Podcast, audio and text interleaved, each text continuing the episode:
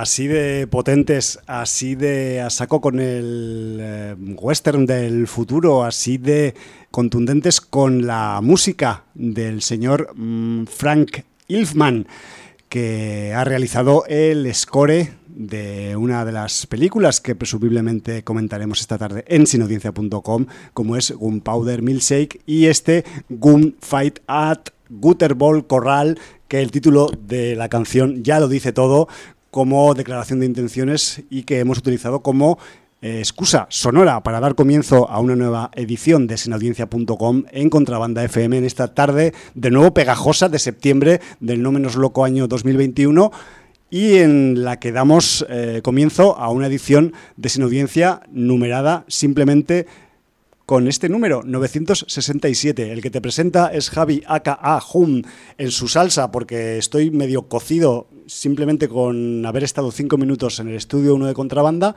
y en la posición 2 y con el micro 1 y supongo que también en su salsa, en su jugo, mi partner Jordi. Buenas tardes, Jordi. Muy buenas tardes. Pues eh, la semana pasada vino de estreno con Powder Milkshake Cocktail Explosivo, lo la han llamado aquí en, en España y es presumiblemente pues uno de los contenidos jugosos, suculentos. Ya os digo que Gunpowder Milkshake es una película 200% sin audiencera, quizás luego lo repita otra vez por si se os olvida. Y que aparte de eso, pues tenemos agenda, tenemos eh, pues contacto con nuestra sin audiencia en el mundo exterior, tenemos también pues quizás si nos da tiempo cosas de series y vete tú a saber cuántas cosas más porque aquí sabemos cómo empezamos, pero no sabemos cómo acabamos. Así que, si te parece, Jordi, le empezamos a dar, porque eso sí, ya empieza a caer la noche por la ventana del estudio 1, pero el calor no amaina. Y yo no sé qué vamos a hacer en este septiembre. Bueno, pues eh, pasar calor y, bueno, lo lógico. Eh, y normalmente septiembre es un mes caluroso. Y, y luego, además, en octubre tienes el veranillo ese también en la final de la primera, principio de la segunda semana, que vuelve a subir la temperatura. Que, si estás en Siches te dan ganas de irte a la playa en vez de ir a ver películas. Por ejemplo. Sí, sí, sí. He tenido esa experiencia a veces. De todas formas, yo recordaré siempre, toda la vida, eh, un viaje que hice a París, que salía yo un 30 de septiembre sí. del aeropuerto de Barcelona, en manga corta, a 30 grados y llegué a París lloviendo, a 12 grados, un, frío que pelaba. Yo con poquita ropa de abrigo, mi novia por aquel entonces también y Tuvisteis que ir a una tienda a comprar unos jerseys o unas, unas chaquetas. Sí, sí, y un paraguas. y un, paraguas. a un vendedor ambulante porque además no paraba de llover, o sea. Bueno, fucking París es que está en una, parece una tontería, pero está como en una latitud diferente y es el casi ya pues el centro de Europa, ¿no? A nivel latitudinal y, bueno, pues eso se acaba eh, notando. Y bueno, vamos a empezar, eh, antes de empezar con nuestra querida sin audiencia, que nos ha dicho cositas, eh, quiero eh, dar un recuerdo también para el actor Art Metrano, porque falleció también en la semana que fallecieron tantos y tantos, oh. que fue la semana pasada. Art Metrano falleció a los 84 años, sobre todo la gente eh, se acordará porque era el, capitán Mauser de la loca Academia de Policía. Vale. Y bueno, aparte de eso, pues eh, tuvo una, carrera eh, bastante prolongada, tanto en cine como en series. Y, bueno, pues también actuando como artista de comedia en el, en el show de Johnny Carson en la televisión americana a partir de los años 70, etcétera, etcétera. aquí no era tan conocido, pero a raíz de la saga de Loca Academia de Policía, pues fue como, como la gente aquí pues lo, lo, se hizo su cara familiar, ¿no? Sí, sí, sí. Dicho esto, vamos un poco con lo que nos depara el libro de visitas, que tiene por aquí varios apuntes. Muy bien. Primero nos dice por aquí eh, Laguna Luar o Laguna Loire muy buenas a todos. Ayer me vi la de Maligno y no sé qué película vio con la Blanca, pero no la considero una película de sustos. Quizá los primeros minutos, pero luego ni sustos, ni miedo, ni nada. Me suelen gustar bastante las películas de One, pero esta no hay por dónde pillarla. Actores sacados de la Christopher Lambert School, con menos expresión que Steven Seagal y guion completamente ridículo, convirtiendo la película en una comedia involuntaria. Lo único que se salva es la fotografía y la producción, que al menos parece que a Juan no se le ha olvidado rodar, pero el resto pamear y no echar gota. De todas maneras, he visto a gente que le ha gustado, no es mi caso. Entonces, pues aquí apuntamos datos, nos eh, advierte sobre ese maligno de James Wan. Eh, Hallenbeck que dice, anexo a mi entrada del libro de la semana pasada. Espero que Jordi hoy sí se haya traído sus gafas, porque entre mi manera de escribir y de hablar y la ausencia del otro día de las antiparras aumenta la dificultad de entender mis delirios mentales. Pues sí, me la he traído y supongo que se nota mi fluidez, porque no tengo que esforzar la vista. Va para adelante, Jordi. Solo quería añadir dos cosas. La primera es recomendar el catálogo que tiene Filmin de películas de Jean-Paul Belmondo, que puede servir para hacernos entender la grandeza del desaparecido actor francés. A mí me servirá para ver de una vez por todas Pánico en la ciudad. Y hablando del otro fallecido del que hablé el otro día, Michael K. Williams, quisiera comentar que justamente este actor aparecía en una película que vi el fin de semana pasado y que fue emitida la semana pasada en la 1 de, TV, de Televisión Española. Eh, Huérfanos de Brooklyn, Motherless Brooklyn, de 2019. Es una película todo en uno de Edward Norton que recoge una novela de Jonathan Ledem en la que se ha encargado personalmente de escribir el guion, dirigirla y, debido a la naturaleza del protagonista, hacerse cargo de dicho personaje que lógicamente está hecho especialmente para él. La acción se sitúa en Nueva York en los años 50 y se centra en una pequeña agencia de detectives en la que el jefe controla todo lo relacionado con los trabajos a realizar sin informar a sus subalternos de sus intenciones reales y que es asesinado al principio de la acción por un caso que parece afectar a temas de corrupción política con tintes de racismo. O sea, supongo que es una de esas películas que asesinan al protagonista al principio y entonces ya te cuentan todo lo que pasó, ¿no? Sí, con investigación Sí. y tal. Uno de sus trabajadores más allegados es un joven con el síndrome de Tourette, el trastorno caracterizado por movimientos repetitivos o sonidos indeseados, tics en general, que no se pueden controlar con facilidad. Este se responsabiliza de dicha muerte e intenta averiguar qué se esconde bajo las alfombras de la alcaldía de la ciudad de los rascacielos. Cuenta con un reparto más que interesante, ya que además del propio Norton y el homenajeado, el, el, eh, Williams, Michael K. Williams, Michael K, sí. Se le pueden añadir nombres como el de Alec Baldwin, el de William Dafoe y lejos de sus, sus últimas apariciones a la deriva tenemos a un tal Bruce Willis. Ya entiendo por qué le ha interesado al señor Hallenbeck. La película es bastante correcta y en algunos casos se asemeja a la mítica Chinatown de Roman Polanski, pero lógicamente sin llegar a querer ponerse a su altura. Pues muy bien. Ahí queda esta eh, Huérfanos de Brooklyn, Motherless Brooklyn, de 2019. Señor Colablanca, que escribe a continuación del señor Hallenbeck. Dice, Diario de Bitácora del Arrepentimiento Estelar número 2505. No te arrepientas, hombre, que eso es de cristianos. En referencia al film No Respires 2, liberado en Blu-ray en la red, decir que no es una mala película, que Stephen Lang sigue siendo el puto amo, ciego, cojo o sordo.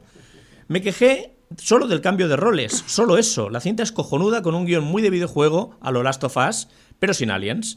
La recomiendo a full, pero a mí no me gustó por el argumento que dije. No puedes poner a Aníbal Lecter a la cabeza de la cocina del Bully porque la acabará liando parda. Es un 8 sobre 10 jalenbequitos. Netflix, película Kate. Mira, la película que no me acordaba Es que se referenciaba. Vale, Kate. vale. Que hablaremos de Kate como comparación con Gunpowder Milkshake, ¿o qué? Bueno, es ¿Quién que han sabe? salido casi a la vez, una en cine y la otra en la Gran N. Sí. Y entonces, eh, no sé si por las protagonistas femeninas o por qué, la gente ha establecido una comparación. compara. Bueno. y al menos en las opiniones, yo no he visto ninguna de las dos, ¿eh? En las opiniones que había en la red, estaba un poco por encima Kate. Gana pero, Kate. Bueno. eh, bueno, Yo como no he visto Kate, gana Gunpowder. Vale. Pues la película Kate, protagonizada por una eh, Mary Elizabeth Winstead entre Terminator y Nikita en Tokio, como una asesina despiadada que ha sido envenenada antes de su última misión, teniendo menos de 24 horas para descubrir quién lo hizo y cobrarse venganza. No está mal, pero buf, está tan vista. 6 sobre 10 jalenbequitos. Saludos y besis de fresa a todos menos a uno, con la blanca. Y luego Chemix nos dice, muy buenas a los sin audiencers, he podido ver Wolf Creek, la serie de 2016. Tenía, tenía mis reticencias, pero la verdad fue un error no verla mucho antes. La serie está muy bien, con el mismo maníaco despiadado de las dos primeras películas, y vemos lo que es capaz en los primeros minutos del primer capítulo. La coprotagonista y víctima que llevará a perseguir a este maníaco a través de una Australia muy peculiar está encarnada por la actriz Lucy Fry, que la podemos ver actualmente en Godfather of Harlem. Es verdad. Y que en Wolf Creek hace un trabajo muy correcto, muy recomendable serie para los que disfrutamos de las dos primeras películas. Además, dirigidas todas por el mismo director. Ya está anunciada una tercera parte para 2022. Qué envidia me da, por favor, porque es que yo también la debería haber visto hace años, esta serie, pero mm, andamos como andamos, Jordi. Está claro. Andamos cojos. Malignan. Claros y sombras con esta película. La idea me pareció genial, con un concepto nuevo, o nuevo para mí, que me pareció muy original. Pero hay varias cosas con esta película, y la primera es que juega al despiste, y lo hace con cosas que luego nunca aclaran o solucionen. Te las comes y punto. Y luego hay momentos que la película parece de un James Wan con mucho bagaje y otros momentos que parece que está filmada por un director primerizo con muy, muy pocos recursos. Hay cosas muy cantosas en cuanto a efectos y CGI, pero bien, la película me pareció entretenida. No una gran película de James Wan, pero entretenida. Se salva por los pelos. Metropía, película noruega de animación de 2009, que, que estuvo en Sitges de 2009 y nos presenta un mundo distópico donde existe una corporación que quiere tener el control total de las personas. La acción se sitúa en una Europa conectada en su totalidad por una red de metro que domina esta corporación. Me gustó la animación muy oscura y la peculiaridad que las caras de los personajes son casi reales. La película, aunque es algo lenta, está interesante si te gusta este género. Y luego Escape Room Tournament of Champions, que si no me equivoco es Escape Room 2, ¿no? Exacto. Secuela que no está mal, ya que sigue la fórmula de la primera parte. Te engancha porque tiene eso que tienen las películas como Show o Destino Final, y es que siempre estás esperando una muerte de una manera diferente a la anterior, o ver a los protagonistas buscando cómo solucionar un problema o cómo salvar su vida. Creo que lo hacen bien y la película cumple con su objetivo, y es mantenerte entretenido hasta el final. Tiene sus agujeros de guion, pero es normal, y aquí lo que buscas es otra cosa. Saludos. Pues muchas gracias, Chemix, por eh, todas las recomendaciones. Sí, señor. Pues esto es lo que ha dado un poco de sí el libro de visitas y hemos hablado también de un ah, obituario. Sí, señor. ¿Y qué te parece antes de ir con los estrenos, aunque sea eh, con un estreno visto de la semana pasada y con estrenos no vistos de esta semana? Sí, y de hecho con, con el estreno de esta semana, porque, creo vienen 11 estrenos, pero hay solo uno que nos interesa eh, sobremanera. A es que eclipsa a los demás. Voy, a mentir, hay dos más, aparte del que nos interesa, pero comparados con el que nos interesa, son, se quedan pequeñicos. Y de hecho, casi es el estreno del año, podríamos decir. Con, permiso de James Bond. Lo decía por si prefieres que metamos la agenda antes o después de los estrenos. Me da igual. Pues vamos con los estrenos. Vamos con los estrenos, va. Eh, bueno, pues los estrenos. Eh, esta semana eh, tenemos por encima de todos un estreno, pero no sé si quieres destacar alguno de los otros estrenos que vienen. Por dejarles un huequico, ¿no? Sí. sí, más que nada por, por barrer hacia el género. Y antes de que digamos el, megatítulo que viene de estreno esta semana, pues tenemos dos pelis más que, que pueden tener un cierto interés. Una es The Night House que está dirigida por el señor David Bruckner. Es una película que oscila entre el terror y el suspense y tenemos pues a una señora que acaba de perder a su marido de una forma un poco mm, extraña y bueno pues ella decide investigar pues que ha podido pasar con su marido y claro, pues empieza a buscar entre sus cosas, empieza a rascar, a hacer el detective y resulta que encuentra cositas que parece ser que su marido pues tenía eh, cosas y llevaba una vida que quizás ella no conocía muy bien, muy bien. Eh, tenemos a Rebecca Hall eh, encabezando el, reparto de The House. Como podéis ver, pues es una película que si no viniera el otro estreno, pues podría tener incluso pues eh, cuota de taquilla este fin de en, las salas. Pero bueno, yo quería aprovechar el estreno de The Night House para hablar de un poco del David Bruckner, porque este director os recuerdo, es el director de una película llamada The Ritual, que creo que la comentaste tú, Jordi, hace, hace algunos tiempos, que está censada en el Sin Audiencia 778 y que además este director ha participado en antologías de pelis de terror como eh, Southbound, que también está comentada en Sin Audiencia en el 681, o como la primera entrega de VHS, que, también participó en un segmento. Y además he de decir, como curiosidad, independientemente de, de The Night House, que David Bruckner eh, debutó en el año 2007 con una película que se llamaba The Signal y que hizo siete años antes de la The Signal que conocemos, la conocida del William Eubank, ¿vale? Decir que esta primera mm, The Signal de 2007, la de Bruckner, yo la vi en su momento hace miles de años, en 2007 seguramente, o 2006, y he de decir que también es una peli de tres segmentos, él se ocupa de uno y que aquí lo que tenemos como de signal, la señal, es una transmisión de radio, de móviles y de televisión que convierte en asesino a quien la escucha o a quien se pone bajo su percepción. Así que es una peli bastante barata, pero también muy loca y muy disfrutable. Nada que ver con The Signal del Eubank, pero también una The Signal de género que hay que tener en cuenta. Esto en cuanto a, y voy rápido, ¿eh?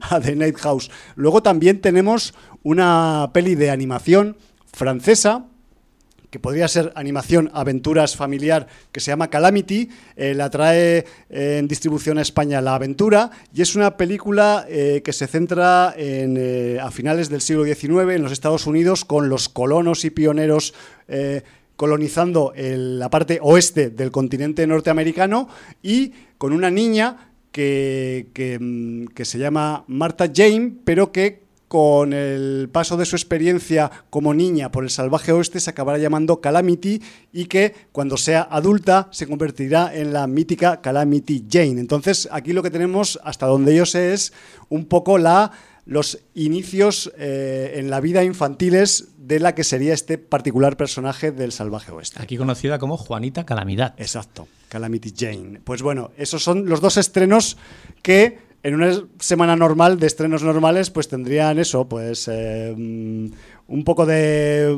así de, efecto y un poco de, de, bombo, pero claro, tienen un problema. Y es que aparte de haber eh, ocho estrenos más o nueve, hay uno que, se los va a llevar a todos por delante, Jordi. Pues sí. Me temo. Eh, lo que tenemos es el estreno del Dune, del Dune del señor Villeneuve. Sí, señor. Y bueno, pues. Esperadísimo. Eh, además, de esperadísimo, recordemos que en Europa ha estrenado antes que en Estados Unidos. Eh, que nos llega eh, a mitad de septiembre, cuando Estados Unidos creo que llega la primera semana de octubre. Viva Villeneuve, aunque sea canadiense. No, pues precisamente por eso, por todo todo el odio que recibió a través de South Park, ¿no? Ya, ya, ya. la venganza del canadiense. Ahí está, ahí está. Bien, eh, decir que, bueno, ya cuando creo que se pasó, se estrenó en el festival, ¿fue en Cannes o en Venecia? Eh, pues eh, no sé en cuál de los. supongo, que en Cannes, pero bueno. podría fallar, ¿eh?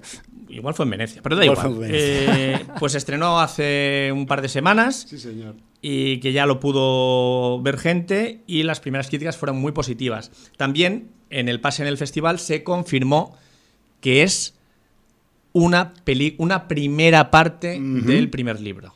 O sea que tenemos el primer libro en dos partes o en dos películas.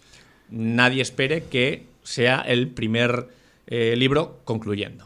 Es que hay mucho tomate ahí para meterlo en una peli. Y ya la peli dura eh, dos horas Que se lo digan al señor Lynch. Hombre. Que además eh, toda la segunda parte de su película se pasa el libro por el forro de los cojones. Hombre, pero bueno. más bien si hace barquitos de papel y avioncitos. Bueno, más bien armas ultrasónicas que no tienen nada que ver con lo que pasa en la Dune Real, ¿vale? Bueno, hay muchas cosas que pasan que no pasan en el libro. Eh, corramos un estúpido velo. Sí, a pesar de eso, había cosas de la película de Lynch que tienen su encanto. Yo siempre he dicho que, que defiendo la película de Lynch, pero con salvedades, ¿vale? Está claro. En fin, bueno, pues el señor Denis Villeneuve nos trae esta, esta Dune que está esperando pues todo el mundo. Eh, todo el mundo y algunos más. La novela de Frank Herbert, llevada a la gran pantalla por un director que adora la ciencia ficción. Sí, señor. Tenemos nuestro programa especial eh, Dune el programa número 900 de Sin Audiencia, hace, por si alguien... Hace 67 programas sí, señor, pero, ya 67 programas es un año y pico, ¿no? Ya te digo, Bueno, pues es lo que hay. Y bueno, pues eh, aquí, para la gente que la ha visto en general, dicen que es una muy buena adaptación del libro, eh, es una space opera, pero que va a dejar muy buen gusto de boca a los lectores. A ver si es verdad, porque yo creo que mm, los lectores nos lo merecemos. Yo, mm, soy uno de los lectores antiguos, antiguos, antiguos, porque debo decir que eh, a mí el terror me tiró ya de chiquitito, eso es conocido por todos los oyentes antiguos de Sin Audiencia, también el cómic y la ciencia ficción. Pero, curiosamente, aunque había leído bastantes cosas de ciencia ficción, yo descubrí al señor Herbert, porque, como no, en aquellas edades frikis, 14, 15, 16 años, eh, yo era aficionado a los juegos de rol, a la antigua, no, no solo los de ordenador con aquellos Spectrums y aquellas mierdas que teníamos, A los de tablero. sino a los juegos de rol, bueno, de tablero, de fichas, con un máster y tal, pero también a los juegos de mesa. Juegos de mesa, me refiero, pues juegos de tablero. Vale. Juegos de tablero, desde un Magic Real, un Talismán, un, bueno, todos esos juegos. Y entre esos juegos había una especie de Risk potenciado a la enésima potencia Ajá. que se llamaba Dune. Dune. Y nos pareció Qué muy curioso fuerte. el juego. Y entonces eh, íbamos a tiendas de importación donde traían los juegos de McGraw Hill, de Nakan Cooper, to- todos con instrucciones en inglés. O sea, no, no tenían instrucciones traducidas. Jordi, esto pasaba en Barcelona. Sí, en, bueno, en Zaragoza no podía pasar. De hecho, en Barcelona íbamos a un local donde compartíamos local los frikis de los juegos de rol y de tablero con los frikis de los wargames, que tenían eh, inmensas mesas con caballetes, con despliegues de- de- del desembarco de Normandía, bueno, Ya, ya, ya. brutal. Y además yo tenía un amigo, eh, un recuerdo a Tito, eh, que él era de los dos bandos, él jugaba a rol y tablero y jugaba también a wargame. Y, y jugando a Wargame era impresionante. O sea, luego cuando ya empezaron a hacer partidas online por ordenador, el tío se pulía a todo el mundo, cogiendo los peores bandos en las peores circunstancias y remontando y ganando. Y es un tío que le he visto yo en juegos de, de Wargame del desembarco de Normandía ganar con los alemanes y con facilidad. Bueno, eso se llama experiencia. Sí, no, no, o sea, era un hacha, ¿no? Entonces, bueno, pues el juego este de Dune nos llamó tanto la atención que dijimos, ¿de dónde sale esto? Claro, ¿esto qué es? ¿Esto qué es? Y entonces, bueno, pues nos entramos, eh, Frank Herbert, Dune y tal, y como no, nos fuimos a esa mítica librería Gigamesh, que cuando nosotros frecuentábamos esa Gigamesh, Sí. no era el monstruo que conocéis ahora en la calle Bailén, no.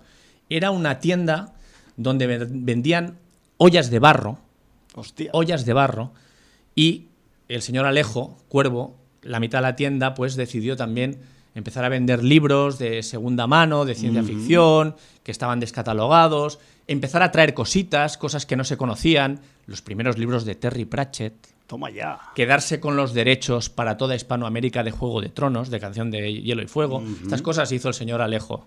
De- Eh, con una tienda de vasijas de barro. Sí, bueno, la, Original. la mitad, su mujer vendía las vasijas de barro al principio y al final, claro, el fenómeno friki se comió toda la tienda. Por supuesto, Y ¿no? luego, pues tuvieron que abrir en la calle Bailén, etcétera, etcétera. Entonces, eh, bueno, pues eh, fuimos allí a buscar una edición de bolsillo traducida de, de Dune. De bolsillo grande.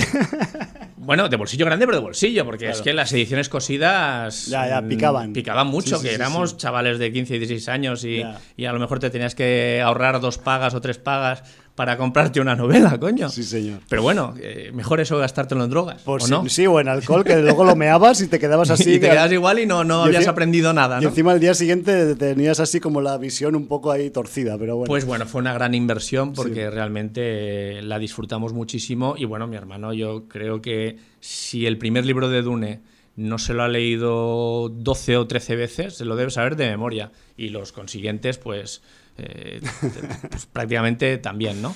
Bueno. Hasta que, bueno, el, el legado de Frank Herbert eh, ya no escribió más libros, cogió el relevo el hijo y entonces a partir de ahí las cosas ya no fueron iguales, la creatividad no era la misma y, y bueno, aunque están esas partes, por completismo te las puedes leer, pero ya no tiene nada que ver con, con el Herbert original y, y todo lo que esconde, que hablamos eh, muy de manera muy dilatada en el Sí, programa sí, sí. 900 Hace casi sobre, nada. sobre eh, esa representación de distintas razas y credos que hay en el mundo en los mundos porque es eh, Sí. no es un mundo son varios Es una galaxia. es una galaxia de, de- de Herbert ese alegato por la ecología etcétera etcétera Por el aprovechamiento de los recursos. ese juego de tronos que no deja de ser Dune, Tal porque cual. realmente es Lo así. es, lo es. Y bueno, pues todo eso, a ver cómo Villeneuve lo ha reflejado. Yo tengo muchas ganas de, de verla, pero claro, la agenda de este fin de semana que nos lleva a los dos a un festival que hay en Cornellá que se llama Berretina y del cual hablaremos ahora, hace que no sé si podré verla también este fin de semana Dune o me tendré que esperar, pero intentaré verla antes del programa de la semana que viene porque creo que va a merecer la pena. Eso ya haremos una conciliación eh, mutua e intentaremos buscar una fórmula para eh, buscar ese hueco, que no es un cualquier hueco, que son dos horas y media largas y que, que, claro, pues no te lo puedes meter ahí en cualquier em, sitio de la agenda, sino que tienes que buscarle un sitio especial. En fin, que yo no voy a abundar más en lo que ha dicho Jordi sobre Dune, además yo soy un, un converso, yo soy un recién llegado a Dune, que me lo leí hace cuatro días, como quien dice, escuchar el programa 900 y os enteraréis. Y yo lo que sí que voy a decir es que desde que tuve noticias de esta adaptación de Made in Villeneuve, lo que he intentado es ahorrarme cualquier tipo de imagen o input que tenga que ver con esta adaptación. Entonces, esta semana me he tenido que comer el cartel por la calle y en las marquesinas porque no quedan más narices, pero es que por no haber no he visto ni los carteles de personajes, ni, o sea, no quiero saber nada, o sea, que me meteré en la sala que sea estos próximos días y, ahí a, ciegas, a ver qué sale. Y ya está. Y bueno, cuando estés en la sala abre los ojos. Eso sí, eso sí. Y con esto, pues ya creo que nos podemos meter con la agenda, si te parece. Vamos a meternos con la agenda. Vamos a meternos Porque nos estamos poniendo los dientes largos a nosotros mismos. Sí, sí, sí, yo ya estoy ahí salivando, salivando y eso que solo hablamos de una película, no hablamos de comida, pero bueno, a veces a los aficionados locos de las películas, pues las, películas les saben como si fueran nutritivas, ¿no? Bueno, pues en este próximo fin de semana, del viernes 17 de septiembre al domingo 19 de septiembre, se celebra una nueva edición del Berretina Festival, la sexta, que eh, recordamos no se pudo celebrar el pasado año 2020 por las cuestiones sanitarias que todas conocéis. Y el contenido de esa suculenta edición número 6 del Berretina pues ha pasado al año 2021 en este en el que nos encontramos.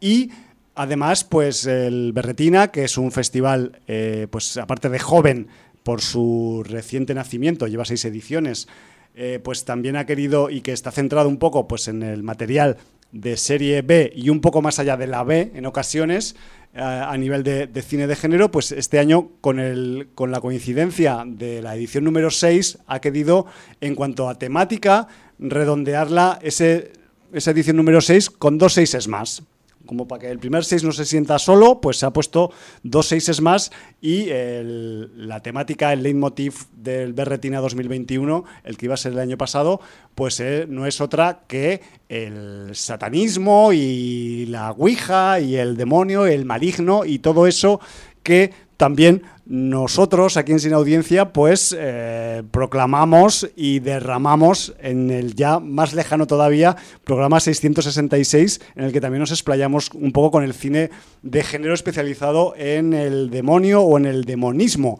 Entonces, pues que sepáis que muchas de las propuestas que van a venir en, en este próximo Berretina tienen que ver con este con este mm, con esta coincidencia numérica y con, el, con la cuestión de que eh, pues el 666 como no sabemos si llegarán a 666 ediciones por si acaso pues la celebran el satanismo ya en esta número 6 hombre vamos vamos a a dejar. Eh, bueno, no, se puede dejar claro, porque si hacen un pacto con el demonio podrían llegar a esas 666 ediciones, pero siendo, siendo, anual, realmente va a ser complicado, ¿eh? Bueno, eh, pero bueno, claro, si, si, pactan con el maligno, quién sabe. puedes conseguir, imagínate dentro de 660 años, porque ya llevan 6. en el siglo XXVII. Eh, ahí yo no sé cómo se verán las películas, si te meterás ahí, te, te comerás una pastillita y verás la película, ¿no? Dentro de tu cabeza. Yo no sé cómo se verán las películas dentro de siete siglos, o si habrá películas, o si habrá humanos. Pero bueno, la realidad es que la programación empieza prontito, el viernes 17 eh, a las 4 de la tarde. Ya os digo, aquí a saco, con Repossession, que es la primera película que se, que se va a, proyectar. Eh, seguiremos el viernes eh, a las 6 de la tarde con un programa doble eh, que además es un clash entre la organización del Berretina Festival y la gente, los cerebros destruidos de cine de Warrior, Sí, señor. que se juntan para enfrentarse entre sí con un doble título, como son El Violador Infernal y Everything is Terrible Presents the Great Satan. Esas son las dos propuestas para el Clash Berretina eh, Cine de Warrior. Después, a las 10 de la noche, tendremos la actuación de Acheron de la Croix y a las 22.45 almohadilla Shakespeare Shit Storm, o sea, la tormenta de mierda de Shakespeare. O sea, cuando os decía que en la programación del Berretina iban más allá de la serie B, me refería a eh, títulos como este. Me refiero que aquí, yo no sé qué puede salir de aquí más allá de una lluvia de mierda real. Pero bueno, me refiero que para que tengáis un poco en cuenta la, el cariz de la, de la programación del Berretina, pues que sepáis que algunos títulos pues son rebuscados entre la serie B acetosa, pues bastante recóndita. Ahora ya veremos que en el sábado y en el domingo tenemos algunos títulos clásicos que también van a pasar y algunos de actualidad que son pues de quizás los menos, los de, de- de reciente factura, pero bueno, que alguno hay que otro. Eh, si te parece Sí, comentar el sábado tú, Sí, Jordi. el sábado lo comento yo si quieres. Empezaría el sábado. Ya a partir del sábado, tanto sábado como domingo, tendremos el Berretina Market que vuelve. Sí. Que bueno, será un punto para encontrar eh, puestos con, con, eh, DVDs. Eh, Merchandising, ropa.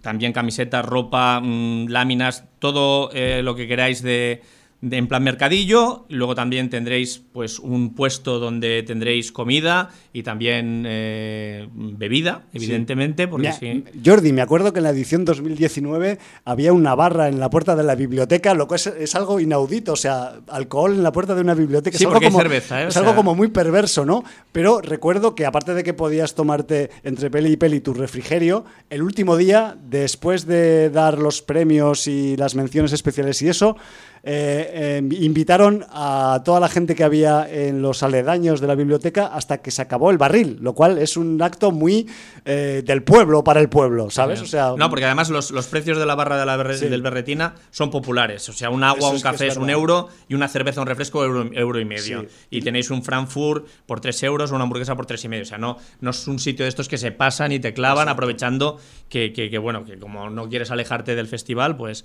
eh, programación del sábado. sí, No vamos a ahí, que si no nos, nos extendemos en la restauración. y no- Empezamos el que- sábado a las 12 del mediodía eh, con una masterclass sobre la mujer y el demonio, que estará impartida por las Bloody Girls, que son Aida y Elena, que es un proyecto que llevan entre las dos para eh, analizar y divulgar la representación de la mujer en el cine de género y, en el- y su relación con el movimiento feminista, ¿no? Pues Sí. de alguna manera eh, ya sabemos que, que el cine de género eh, mayormente ha sido machista. Además, eh, incluso el papel de las heroínas eh, en, las películas de género es premiada su virginidad, porque si les gusta el sexo son las primeras que mueren. Eh, Bueno. suelen ser las víctimas. Eh, bueno, o sea, que De eso decir. hablaremos hoy también, seguramente después de esto. En Quizás ese en, en sentido, otro tono. eh, el cine de género ha estado, como la mayoría del cine, sobre todo por las épocas que han tocado vivir, muy sexualizado y, y el rol femenino, pues siempre, comparado con la cantidad de papeles masculinos que ha habido, siempre ha estado, pues, un poco en un segundo plano. Entonces, eh, sí que es verdad que esto ha ido cambiando con el tiempo, cada Mucho. vez más directoras eh, se han ido incorporando a, a- a tratar eh, el cine de género y, y rodar películas de género. Y entonces, bueno, pues en esta masterclass de las Bloody Girls nos van a hablar precisamente sobre la mujer y el demonio. Luego tenemos a las dos y media la película Alucarda, la hija de las tinieblas. Es una película mexicana del año 77 del director Juan López Moctezuma, un apellido ilustre. Eh, luego tenemos a las eh, 4 de la tarde la película Carousel. Es una película del año 2016 de Steve Rusinski.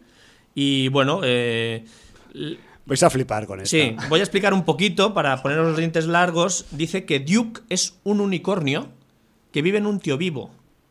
Y Duke odia su trabajo. Ahí lo dejo. Y lo, quizás lo mejor de esta película pueda ser el cartel. El cartel es brutal. O sea, si, realmente en pantalla algo, sale algo lejanamente parecido al cartel, compro, pero me temo que no será así. A mí con que le salga fuego del cuerno al unicornio me conformo, así te lo digo. Luego tenemos a las 5 y cuarto de la tarde The Slashing The Final Beginning de Brandon Basham, de película estadounidense del año 2021. Y bueno, pues que habla de...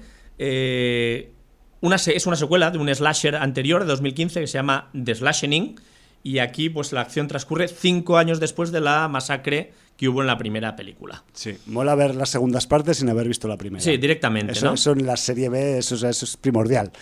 A las 7 de la tarde del sábado, presentación del libro La hija del periodista. Eh, es un libro, si no me equivoco, de Marían Salgado. Sí. Eh, y bueno, pues. Que, homenajea, pues quizás a la, a la propia Marían Salgado por su mm, aportación al cine de género en España, ¿no? Quizás, más o menos, va por ahí la cosa.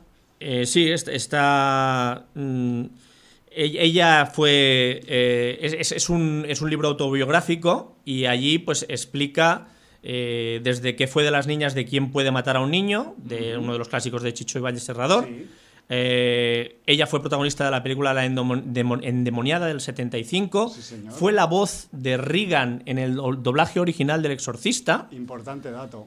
Y bueno, luego ya fuera de la gran pantalla, pues eh, apareció en teatro, televisión y radio. Y bueno, pues ella se vio como una niña que no tuvo infancia porque maduró precozmente entre bastidores y entonces pues ha decidido contar eh, esta biografía, estas vivencias propias en, este libro que será presentado a las 7 del sábado. Claro, y esto complementado con una proyección muy interesante. ¿eh? Evidentemente, hablábamos de la película ¿Quién puede matar a un niño? de Chicho Ibáñez Serrador y será la película que se pasará a las 8 después de la presentación del libro. Y bueno, eh, evidentemente Marian Salgado, como protagonista de la película, como una de las protagonistas, estará durante la proyección. Y luego ya tenemos la sesión nocturna del sábado a las 22.45, eh, 11 menos cuarto de la noche, la película de Pedro Barbero, Vicente Pedro Barbero, eh, ay, perdón, Pedro Barbero y Vicente J. Martín, del año 2001, Tuno Negro. estará Pedro Barbero en la, en la proyección y bueno, pues eh, yo es una película que no vi en su día. Mm, si no recuerdo mal, las críticas no fueron precisamente complacientes. Bondadosas. Y, mira que siendo un producto español donde se suele hacer mucho la pelota y, tenemos casos como el de Rec 3 o X3PD y todo eso que sabemos que siendo películas bastante infumables recibieron una retaíla de halagos por parte de la prensa y la crítica que cobra, la que sí cobra, eh, de manera brutal, pues Tuno Negro no, le dieron por todos lados. Bueno, quizás. ¿Tú la viste en su día? No, tampoco. O sea, somos, somos, somos vírgenes de Tuno Negro. Somos dos que deberíamos estar castigados a ver Tuno Negro el próximo sábado ahí en el Berretina. Y además, eh, pues es una película que al menos en su reparto hay un gran atractivo, porque eh, tenemos a la que por entonces era muy popular en el cine españistaní, Silke, una actriz que era más modelo que actriz, pero también teníamos a Jorge Sanz y a Fele Martínez, por ejemplo. Hostia, ahora estoy pensando, ¿Silke no salió en la Rec 4, la del barco? Ay, no me acuerdo, baby. Hostia. Hostia no, lo sé. Pero bueno, que también teníamos también eh, en Tuno Negro a Maribel Verdú o a Sergio Pazos. O sea, que me refiero que mm, tenemos ahí un reparto eh, bastante atractivo en su momento, en aquel año 2001. Y bueno, por alguna razón, pues esta película no llegó muy lejos. Tiene la calificación en, a nivel internacional de R, o sea que me refiero que sí que es explícita en su, en su cuestión, digamos, de audiovisual. Y joder, que, yo lo veo genial que la recuperen para un certamen como Berretina, porque quizás es, uno de esos títulos, mm, podríamos decir que casi contemporáneos ¿no? del cine español de género y que, y que ha sido rápidamente olvidada. Para algunos, como por ejemplo la organización del Berretina, pues se ha convertido en una película de culto, porque si no, pues no la habrían programado. Sí, claro. Bueno, pues... Eh, eso... Eso en cuanto a sábado, ¿no? Porque esto además eh, empieza a las 22.45, eh, la película pues durará lo que dure, pero ya nos iremos para la medianoche y ya pues eso será la última proyección del sábado. He de decir hemos de deciros, pues, sobre todo pues para la gente que igual eh, podáis venir de más allá de Barcelona, que en Barcelona eh, se ha vuelto a ampliar el horario del metro el sábado por la noche a toda la noche. Entonces me refiero que mm, si tenéis que volver tarde del Berretina hacia vuestros eh, lugares de pernoctación, pues que sepáis que lo podréis hacer con toda la tranquilidad porque, porque hay metro toda la noche. Por cierto, R4 debo decir que no, no salía Silke, salía, volvía a salir Manuela Velasco y sí que pasaba en un barco. Entonces, bueno, de pues nombre extranjero. Sí, de nombre extranjero. Por cierto, que repescando lo de Dune se estrenó en la muestra de Venecia. Vale, fue Venecia. Venecia, el 3, 3 de septiembre. 3 di settembre, bueno, settembre. Due yo no tengo ni puta idea de italiano. Sí, no, ni, ni, yo. Francés aún te puedo decir algo, pero bueno. Un desastre, en bueno, fin. De aquí nos pasaríamos al domingo ya. Nos pasamos al domingo. Y además el domingo empiezan ya pronto, para por si acaso mm, te has caído de la cama, pues tienes material ya prontico. Bueno, si teníamos a las Bloody Girls el sábado a las 12 para darnos la masterclass, ahora lo que tenemos es lo que ellos han llamado sesión infantil el domingo a las 12, con La familia Adams, la tradición continúa. AKA la segunda parte de la familia Adams en carne y hueso. Dirigida por Barry Sonnenfeld en el año 93 y en este caso pasan la versión doblada al castellano porque entienden que si van a asistir niños, pues... Para los niños. Para los niños. Pues los niños no saben leer, para que lo puedan oír bien. Bueno. eh, peliculón, ¿eh? O sea, yo Mm, la vi en su momento y flipé porque la primera me gustó bastante a nivel así pues de, comercial humor negro y todo ese rollo, pero claro, aquí con el con la voltereta que le pegan al mito este de la Pocahontas en la peli, pues la verdad es que es, eh, tiene algunos momentos delirantes barracañeros muy interesantes con Cristina Ricci todavía de niña o preadolescente que, que, que, que, son los tengo grabados a fuego en la cabeza. O sea que. Qué, gran casting para coger a miércoles. Sí, bueno, sí, a todos, ¿eh? A todos. estaban todos También a Gómez, a la, a la señora Morticia, con Angélica Houston, en fin. Eh, Un gran casting. Repartazo, repartazo. repartazo. sí. Y luego el propio Festival Berretina nos dice.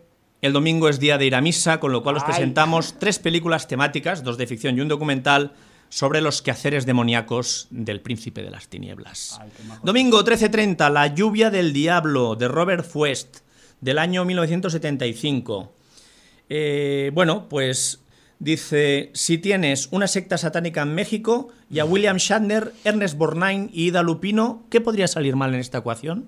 Pues eso es lo que tienes. Pues brutal. Luego tienes el domingo a las 3 del mediodía. Eso quiere decir que no, no vamos ni a comer, o sea, aquí hay que, ir a por faena. A por faena. Eh, el Día de la Bestia de Alex de la Iglesia, del año 95. Yo creo que hasta a estas alturas poco queda que decir sobre el Día de la Bestia, ¿no? Sí, pues que igual que hay otros títulos que sí que pueden ser bastante B o incluso tirando más a otras letras del abecedario en la programación de Berretina, este podríamos decir que es quizás un título de los que más se pasa más a la sección de la A de todos los programados, aunque también pueda tener su peso B, ¿no? No, no, pero, para mí eh, hay claramente dos películas de A este año, que son Quien puede matar a un niño y El Día de la Bestia. Exacto. Eh, por muy berretina Por muy berretina que sea, son dos películas A y A mayúscula. Porque además yo recuerdo en su momento la producción del Día de la Bestia, su eh, campaña publicitaria, eh, su mm, puesta en escena, su estreno y todo fue pues algo que era más bien de película A que de B. No, no, es que incluso eh, la famosa escena final en el cartel de neón de esa marca mm, de bebidas que no vamos a decir. De bebida gaseosa, con burbujitas. Eh, yo me acuerdo que abrió telediarios. Ya, ya, ya. Eh, o sea que, sí, sí, tuvo realmente repercusión. En su momento tuvo gran repercusión. Sí, señor. Y de hecho, yo tuve que ir a verla, lo siento Jordi por interrumpirte de nuevo, y la primera vez que la vi en el cine me tuve que sentar en la fila 1 del cine. Hostia. Y, con eso que le pasa al principio Saturnino García al principio de la peli parecía que me iba a pasar a mí. Directamente. que lo sepáis. O sea, que no se acuerde qué es lo que pasa, que haga un poco de memoria. Una cruz y un no sé qué, y un temblor. En fin, eh, bestial. O sea, una forma muy eh, bruta de empezar una película en la fila 1. Y luego tenemos el documental que comentaban desde el festival, el domingo a las 4.45 de la tarde. Es un documental de Diego López y David Pizarro del año 2016 que se llama Herederos de la Bestia. Y es un documental donde se entrevista una larga lista de nombres clave para entender el cine fantástico autóctono, sobre todo en relación con el clásico de culto El Día de la Bestia. Vale. Entonces, bueno, pues primero tenemos la película y luego un documental sobre la película donde, bueno, pues eh, va a hablar el propio Alex de la Iglesia, su guionista Jorge Guerrica Echevarría, eh, Paco Plaza, Jaume Balagueró, Ángel Sala, eh, bueno, un montón de gente Sí. y, y, bueno, pues... Jordi, poca broma, 1995, ¿eh? Yo creo que igual hasta tenía poco pelo en la barba y todo. Pero bueno, hombre. es broma. Eh, y bueno, después eh, lo que tenemos ya a partir de las seis y media de la tarde Sí, que es también muy importante, una parte muy importante del festival, que la dejan para el final. es el sexto concurso de cortometrajes. señor. donde va a haber eh, premios al mejor corto, elegido por el público, segundo mejor corto, también elegido por el público, y al mejor peor. Exacto. ¿Vale? que esto mm, no sé si lo elige el público o lo elige un jurado o lo eligen ellos. No Yo lo creo que lo de- igual lo elige la, la misma cúpula del Berretina. Entonces, bueno, pues eh, hay, por lo que veo, 10 cortos finalistas, que supongo que han pasado una preselección.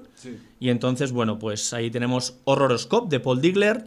Estava cantado de Cristian Casado y Denis, eh, Denis Glaze, Avistame en 1978 de Guillem Miró, Meet the Family de Javier Méndez Cañada, No podrás volver nunca de Mónica Mateo, Reanimal de Rubén Garcera Soto, Survivors de Carlos Gómez Trigo, Atención. Sigues ahí de Mónica Zamora, Un coche cualquiera de David Pesañudo y Chica Sentai de Roger Vergara Adrián Zen. Me he sentido como si presentara los Goya. Sí, tal cual. Y ahora el premio corresponde a. bueno, Eh, ¿hay, a alguno que hayas visto y quieras comentar? He visto varios y de hecho, pues eh, cuando he dicho. ¿Algún favorito? Cuando he dicho atención, eh, yo Survivors me gusta mucho. Eh, además es un corto que, si no recuerdo mal, está rodado en francés, a pesar de que el director es Carlos Gómez Trigo. Es muy corto, pero tiene una idea muy contundente, muy certera y dependiendo de cómo vayan los otros, pues ya veremos. A ver, Horroroscope también se ha llevado premios por ahí en, en el eh, Phantos Freak, por ejemplo, pues causó muy buena impresión. Estuvo en Sitges el año pasado también. Y tiene una idea muy guapa. Lo que pasa que a mí hay cosas que pues igual me gustan menos que, que, que otros eh, cortometrajes de la temporada que he visto. Pero bueno, son, son dos de los que he visto de toda esta selección de de 10, creo que dijiste.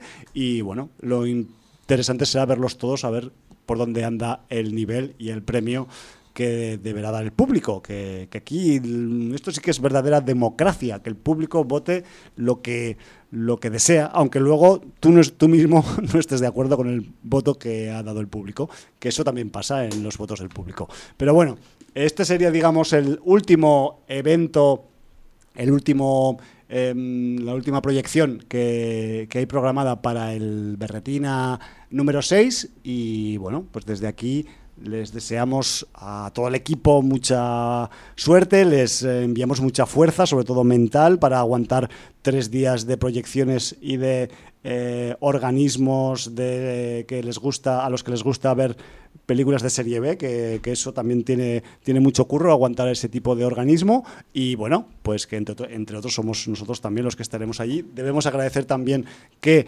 nos hayan acreditado de nuevo en esta edición número 6 al equipo de Berretina.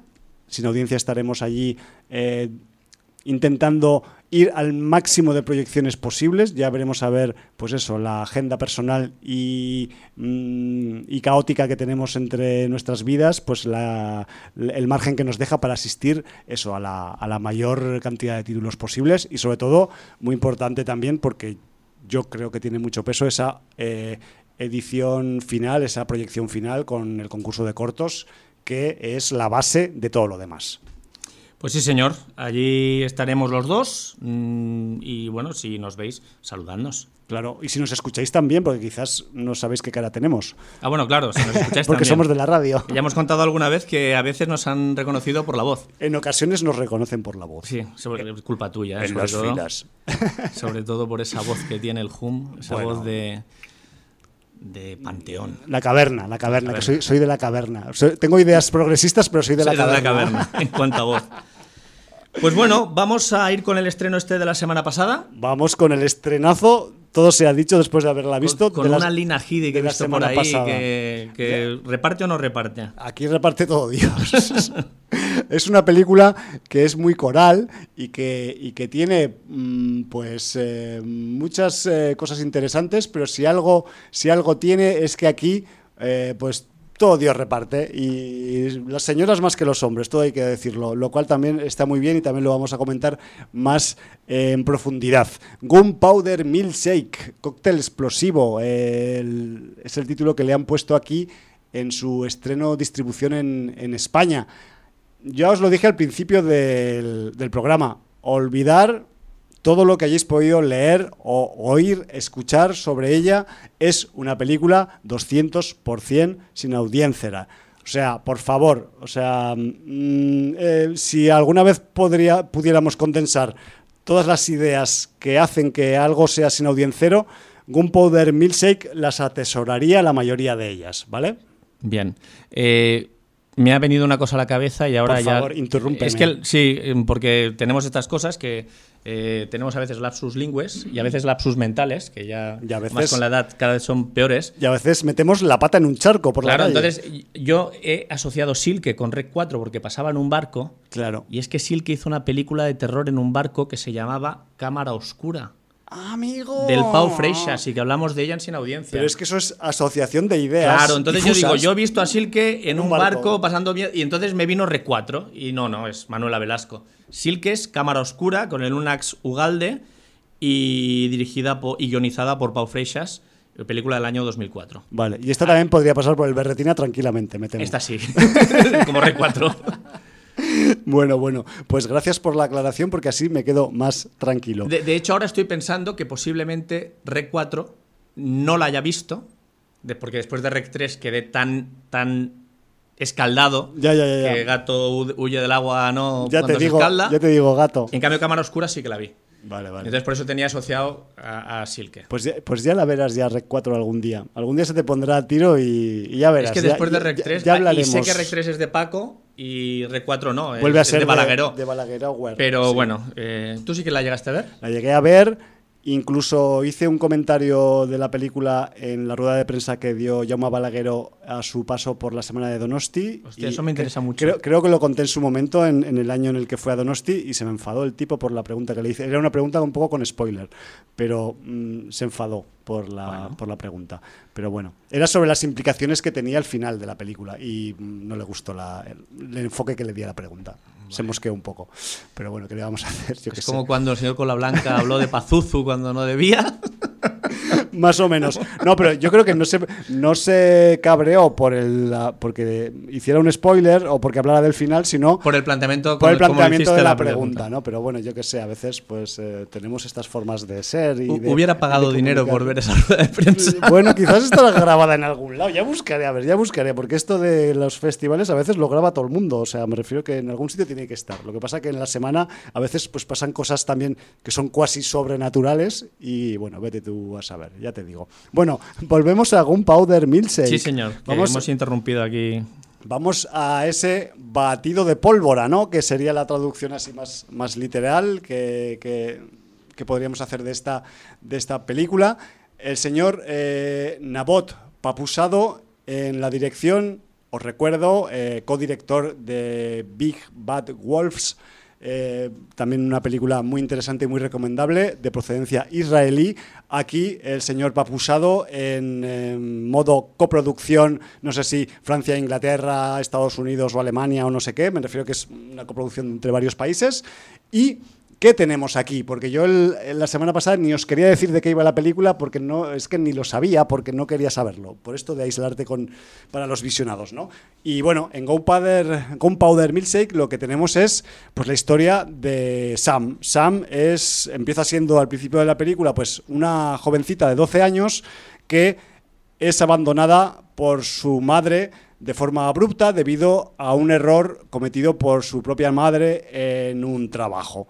Eh, diréis, pero vaya qué trabajos tiene esta madre, ¿no? Y dices, claro, es que la madre de Sam pues eh, tiene un trabajo un tanto especial y es que se dedica a eliminar gente. Entonces, pues en una de esas misiones parece ser que eh, ella pues no cumple lo que se había estipulado en el contrato y tiene que desaparecer fulminantemente porque su vida corre peligro. Entonces Sam se queda sola y 15 años después, porque esto es como el prólogo de la historia, pues tenemos a Sam que ya tiene ya está ya ronda la treintena, ¿no? O le falta poco y Sam ha seguido pues un poco la estela de su señora madre, se ha dedicado y se ha especializado en eliminar gente, en limpiar la basura de otros, la basura humana me refiero, y trabaja para una misteriosa organización llamada La Firma, The Firm, y que es la que le encarga esos trabajos y que le paga tan bien y que la tiene tan bien cuidada, ¿no? Pero como si un boomerang del destino fuera, en una misión Sam se encontrará en una situación similar a la que obligó a su madre a abandonarla y desaparecer 15 años atrás. Entonces Sam deberá tomar decisiones y decidir si desaparece también o se planta ante el destino y combate la mm, ola de violencia que va a caer sobre ella. Ese es un poco el argumento, ya ves tú qué argumento, ¿no? De que tiene Gunpowder Milkshake. No quiero contar mucho más. Mm, me parece muy curioso porque estabas eh, contando la sinopsis. Sí, y te sonaba de algo. No, yo la estaba leyendo y, en la versión doblada, en la versión española, Sam se llama Eva. Ay, ay, ay. La madre la han llamado Scarlett, exactamente igual que la versión original. Porque Sam es Karen Gillian y, Scarlett es Lina Headey. Y, y entonces, pues. Eh, el personaje de Sam. Quizá porque Sam, aquí en España, se de alguna manera debe, debe relacionarse con un nombre masculino y han preferido cambiarle el nombre y ponerle Eva. Claro, porque puede dar lugar a, Samuel, ¿no? Como, pues eso. Sí, pero no tiene, también sería Samantha. O sea, claro, me, por eso. me parece ya absurdo eh, el, nombre de cóctel explosivo, que no sería bien bien eh, el batido explosivo, que, también suena bien y que es realmente el nombre. O batido de pólvora, que es más. Pero, más o batido de pólvora, mejor todavía. Pero ya, cambiarle el nombre a la protagonista. Bueno, eh, supongo que son eh, trucos comerciales para que el. Igual se pensaban que lo iban a confundir con Sam Wilson. Sí, o, con, con, Sam Neill, no sé. Eh, yo qué sé, hay tantos Sams masculinos que, bueno, pues aquí Sam es seguramente pues diminutivo de Samantha, no sé si en el cine... Tenemos también a Samara Weaving. Samara también. También, o sea que hay muchos nombres.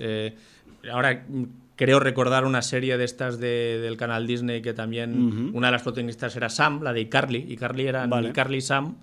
Y bueno, pues eh, bueno, desastre total. Bueno, la gente que sepa que no se llama Eva, que se llama Sam. Esto a veces ocurre en el cine doblado, por eso por favor os pedimos que si podéis veis las películas en versión original y no sufriréis este tipo de desmanes. Descarnios. Pero bueno, ¿Qué pasa con Gunpowder Milkshake? Pues que si os ponéis a mirar por ahí, entre otras muchas cosas, diréis, hostia, pues esto que cuenta el Hum de la sinopsis y tal, pues aquí parece ser que todo el mundo ve a una influencia muy principal, que es la de John Wick, que parece ser que todo el mundo la llama como, ah, sí, Gunpowder Milkshake, esto es como mm, John Wick de mujeres. Pues no, no os paséis, o sea, que, tenga similitudes y que tenga parámetros comunes a mí me parece que compararla con, eh, John Wick como principal influencia me parece una lectura muy superficial, ¿vale? Y me voy a explicar un poco, porque en Gunpowder eh, Milkshake lo que tenemos es, pues como su propio nombre indica, un buen batido, un buen cóctel, ¿no? Como han dicho aquí en, en España. Porque aparte de ser una película que podría ser tranquilamente una gran novela gráfica contada en imagen secuencial, me refiero que eh, ya sabéis que hay algunas películas de carne y hueso que parecen eh, cómics en, formato celuloide. Pues que sepáis que Gunpowder Milkshake es una de esos, de esos casos, una de esas películas. Como podría ser, porque os acordéis de algún ejemplo, la película Polar o Bad Times at Del Royal. Aunque hablo a nivel conceptual, ¿eh? no estoy equiparándolas a nivel ni estilístico, que en algunas cosas se pueden parecer y en otras no, o a nivel argumental. ¿Sabemos si está basado en un cómic realmente o no? En principio creo que es un guion original. Vale, vale. Pero, hostia, a mí me haces dudar, Jordi, porque es que tiene muchas ínfulas de cómic y lo voy a desarrollar un poquito más adelante. Vale. También tiene otras ínfulas. Ya habéis escuchado un poco la música al comienzo del programa. Tiene ínfulas de western del siglo XXI. Me refiero que no hay caballos, no hay gorros de cowboy, pero tenemos muchas situaciones, y no voy a decir cuáles, porque además son algunas y muy fuertes, que conceptualmente equiparan eh, Gunpowder Milkshake al género del western. Además, también eh, encontramos en bastantes momentos un tratamiento poético y bastante estético de la violencia. Me refiero que, igual que algunos directores asiáticos que nos tienen acostumbrados a, algunas escenas hiperviolentas, pero de gran lirismo gráfico, pues que sepáis que aquí en Gunpowder Milkshake también tenemos este, esta faceta de mostrar la violencia de forma poética, ¿no? Ultraviolencia, diría yo, más que violencia, porque es lo que hay en, en Gunpowder Milkshake. Y además, eso contrastándola con eh, el tratamiento de la violencia en otras ocasiones más visceral o desgarrador, que me refiero que en unas ocasiones queda todo así como muy, que dices, hostia, están matando a mucha gente, pero es tan bonito, pero otras veces lo hacen chungo también, ¿vale? Me refiero que tiene esos dos, esos dos registros. Y luego también es una historia que tiene un componente muy fuerte con un sentido del humor negro, negrísimo, que también tiene mucho peso en, en la función la película quizás ah, tiene más momentos hilarantes que dramáticos, pero le gana la acción en cuanto a, peso, en si pusiéramos estos tres conceptos en, la balanza. ¿no?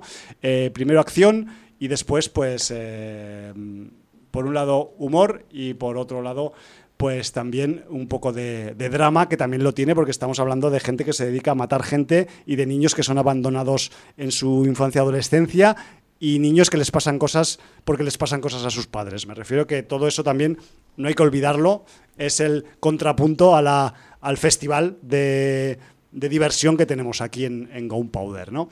Pero luego también la historia y la película atesora detalles que nos podrían referir a películas como León el Profesional o la Nikita de Besón, siguiendo con Besón un poco, Kill Bill por supuesto, pero también más recientemente pues eh, Hotel Artemis o Nobody, por decir unas cuantas. ¿no? Me refiero que todas todos estos títulos mm, tienen detalles que pueden emparentar, emparentarlos con, con, con Gunpowder Milkshake. Eh, y además es lo que te decía antes, Jordi. Fijaos si es eh, comiquera la peli, que aunque tengamos algunos exteriores que parece que dan a entender que la peli transcurre o la historia transcurre en Londres, en Londres, perdón, o en alguna capital europea al uso, eh, la verdad es que no tenemos datos reales de dónde pasa la historia, porque la mayoría de lugares o escenarios donde se centra y donde ocurre la historia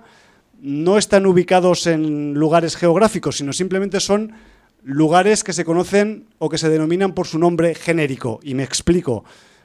Por ejemplo, hay varios momentos de la película que transcurren en la cafetería. Y es una cafetería y es esa cafetería y no hay ninguna cafetería más en el mundo, es la cafetería.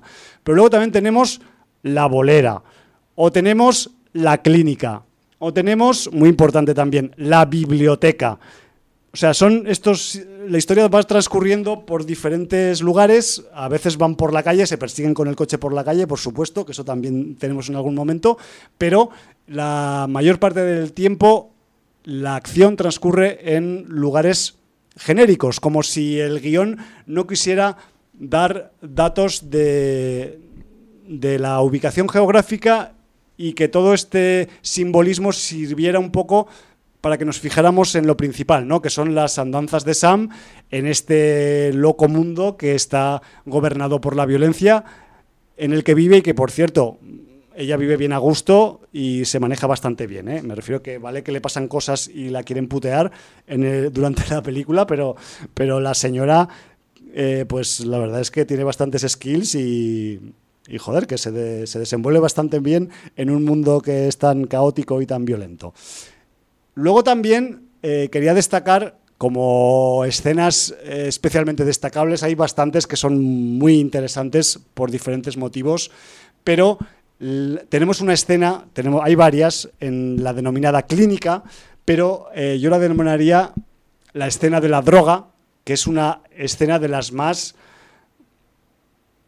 bizarras, estrambóticas, hilarantes, eh, un poco extraña también, pero es tan divertida que me refiero que yo creo que la escena de la clínica con la droga va a quedar como una de las mejores escenas de película de todo el año 2021. No sé, yo es que flipé a la vez que me descojonaba en el cine y a la vez que, que me reía y, a la vez pues se me ponían los ojos como órbitas que decías, pero, pero esto no puede estar ocurriendo en una pantalla de cine, pero sí, ocurre. Me refiero que tiene esos momentos tan, tan sublimes a la vez que raros, que dices, hostia, tío, qué, qué, qué, cabrón el, el, director este, ¿no? Pero bueno. Y luego también, pues tenemos, vamos a ir un poco también eh, con un pequeño spoiler o semi-spoiler, la última escena que ocurre en la denominada cafetería, que es una escena que transcurre en una parte de su contenido a cámara lenta, eso es, yo qué sé, o sea, es poesía pura. Poesía pura y además una, una escena que vale que dices, va, ya estamos con la cámara lenta para mmm, trucar algunos movimientos o algunas acciones que ocurren en la pantalla, pero es tan guapa, es tan bonita esa escena cámara lenta que dices, me enamoro de, de esta escena, a pesar de que es súper violenta y súper truculenta. Pero bueno, tiene, tiene esa, esa contraposición la película, ¿no? Que a veces te enseña cosas guapísimas, pero lo que está ocurriendo es deleznable en la escena. Pero bueno. Yo recuerdo el gran uso de la cámara lenta en una de las primeras escenas de Deadpool. Por ejemplo. Y hace poco en El Escuadrón Suicida. También, también tenemos. También tenemos ahí, además con protagonista femenina. Uh -huh. y, y, una mezcla de quién engañó a Roger Rabbit Exacto. con El Escuadrón Suicida. Pues es que esta escena a cámara lenta del, de la cafetería es que, aparte, lo bueno que tiene en comparación con estas otras es que es súper coral. Entonces es como, como una especie de ballet, una danza. Otro pequeño spoiler, es una pequeña danza de la muerte pero, pero una danza es, es, Bueno, ahora me estaba acordando también pura, de la escena de la iglesia pues, con el Colin Firth. También, por ejemplo. En, de... en Operation Uncle. Vale. ¿Te acuerdas sí, sí, o no? O ¿En Operation Uncle o en Kingsman? Ay, o Kings, era Kingsman. No lo sé. Yo es que pensaba que igual sería Kingsman. Puede ser Kingsman, Kingsman. sí. Era Colin Firth, seguro. Porque yo no he visto eh, Operación Uncle y, y, saco un muerto del armario ahora mismo. que ya me la veré en algún momento, que ya sé que es muy buena y que además tiene un musicón que flipas, pero Operación Uncle yo la peli no la, no la he llegado a ver y algún día caerá en, la, en, el, en el programa, por supuesto. Y además, aparte... Era de Kingsman. Era Kingsman, ¿no? Vale. Pues que sepáis que aparte aparte de toda esta retaíla de material eh, fílmico que os acabo de, volcar sobre la mesa para mm, argumentar que Gunpowder Milkshake es muy comiquera, aparte tenemos incluso guiños a los monstruos clásicos de la Universal, pero no os voy a decir por qué ni cómo, sino que tendréis que descubrirlo viendo la película. Además, eh, lo más obvio también de Gunpowder Milkshake es que el, tenemos un repartazo espectacular. De hecho, la semana pasada no sabíamos si se podían decir todos los nombres. Se pueden decir todos los nombres. Me refiero que todas las, todos los grandes nombres que, que hay en esta, en esta función, empezando por Karen Gillian, pues eh, se, pueden, se pueden citar. Y de hecho, pues yo es que Karen Gillian me sonaba, me sonaba, pero no te creas tú que me sonaba mucho. Estaba un poco como despistado yo cuando vi la peli y claro, resulta que, es una de las eh, personajes más importantes de una de las subsagas Marvel del universo cinemático, que es Guardianes de la Galaxia. Allí, eh, Karen Gillian, lo que pasa que bajo quilates de material de maquillaje, es Nebula.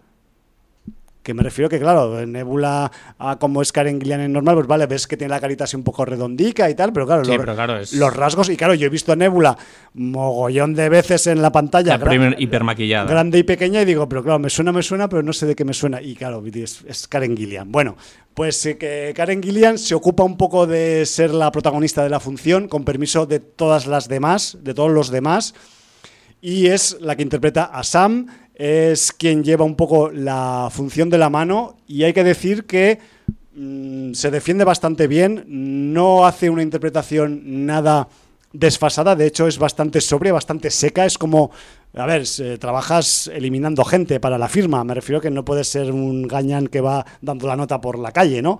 y bueno, pues ella hace como una interpretación bastante así pues eh, sobria y estirada, ¿no? y, como parca en palabras, que esto es también un, toque muy westeriano, ¿no? Que, tiene su, personaje. Pero luego, pues también tenemos por el reparto pues a, stars como Lena Headey, que, que aquí he de decir, y hacemos un pequeño spoiler, hace de la madre furtiva de Sam, ¿vale? O sea, es, eh, es el es el eh, personaje de Scarlett. Y, luego pues también tenemos a un bastante mm, fructífero, em, ya lo diré, este señor que siempre sale en muchas películas, Paul Giamatti. Paul Giamatti aquí es un poco el, el enlace entre los asesinos y la firma. Es el que contrata a los asesinos para que limpien los despojos humanos que la firma necesita un poco pues limpiar, ¿no? Y luego pues tenemos a, esa, ese trío o cuarteto más bien de veterans que, forman pues junto a Lena Headey pues las señoras Carla Yugino, eh, Angela Bassett y Michelle Yeoh. La verdad es que todas ellas, igual eh, pues Lena Headey la tenemos un poco más catada a nivel de personaje de acción y de violencia, pero las otras tres, la verdad es que se adaptan bastante a la función. Quizás las vemos en registros que casi nunca les habíamos visto, lo cual está muy guay. Y, además, pues dando un resultado en pantalla bastante impactante, a pesar de su veteranía. ¿eh? Me refiero que a ese nivel eh, yo tenía mis dudas eh, eh, previas a ver, a ver la peli de, si algunos de estos personajes ya más veteranos o estos parte del reparto más veterano pues iban a tener que pegar barrigazos y batirse el cobre en escenas de acción. Pues a ver, no sé, es que se las batan como, como, la, como Sam, como Karen Gillian, pero tienen lo suyo también. O sea, igual a una, de una forma un poco más moderada y acorde a su edad, porque cuando pues quizás pierdes eh, potencia de tiro, pues ganas experiencia y eso vale más a veces en una confrontación que no tener la pistola más gorda, sino saber cómo meterle el puñal detrás de la oreja a uno, y eso pues ocurre en, en, la, trama de, de esta película. Y luego, pues si pensáis que mm, Lena Headey es la única rebotada del reparto de Juego de Tronos en esta función, os equivocáis. Al menos hay otro más. Quizás haya más, pero más atrás de la primera y segunda línea actoral. Y estoy hablando de que también tenemos a Ralph Ineson, que, aquí hace de uno de los gángsters que aparece en la película. Lo recordaréis en Juego de Tronos como eh, Dagner eh, que... Eh, apareció sobre todo en la temporada 2 y el señor Clef Yao os recuerdo que era de la crew de las Islas del Hierro, o sea, era de los marineros de Pike que, tenían que hacer cositas con algunos eh, miembros de, adoptados de la casa Stark y esas cosas que pasaban en la trama de Juego de Tronos.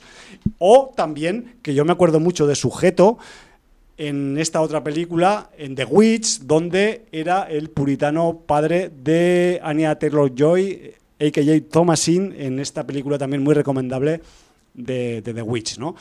Eh, luego también me han hecho mucha gracia porque es que a veces mm, no solo los nombres de primera fila son, son importantes, a veces aquí hay una galería de sicarios de estos que tienen la cara un poco ya complicada, ya de por sí, que ya no tienen que hacer mucha cosa para, para tener cara de sicario en, en una película de este tipo, y hay algunos como Ed Birk o Jack Bandeira o Ivan Kay, que la verdad es que al menos merece la pena que les nombre, porque eh, coprotagonizan junto a Sam, junto al personaje de la, de la Karen Gillian, pues algunos de los momentos más guapos o más interesantes que, que aparecen en la película.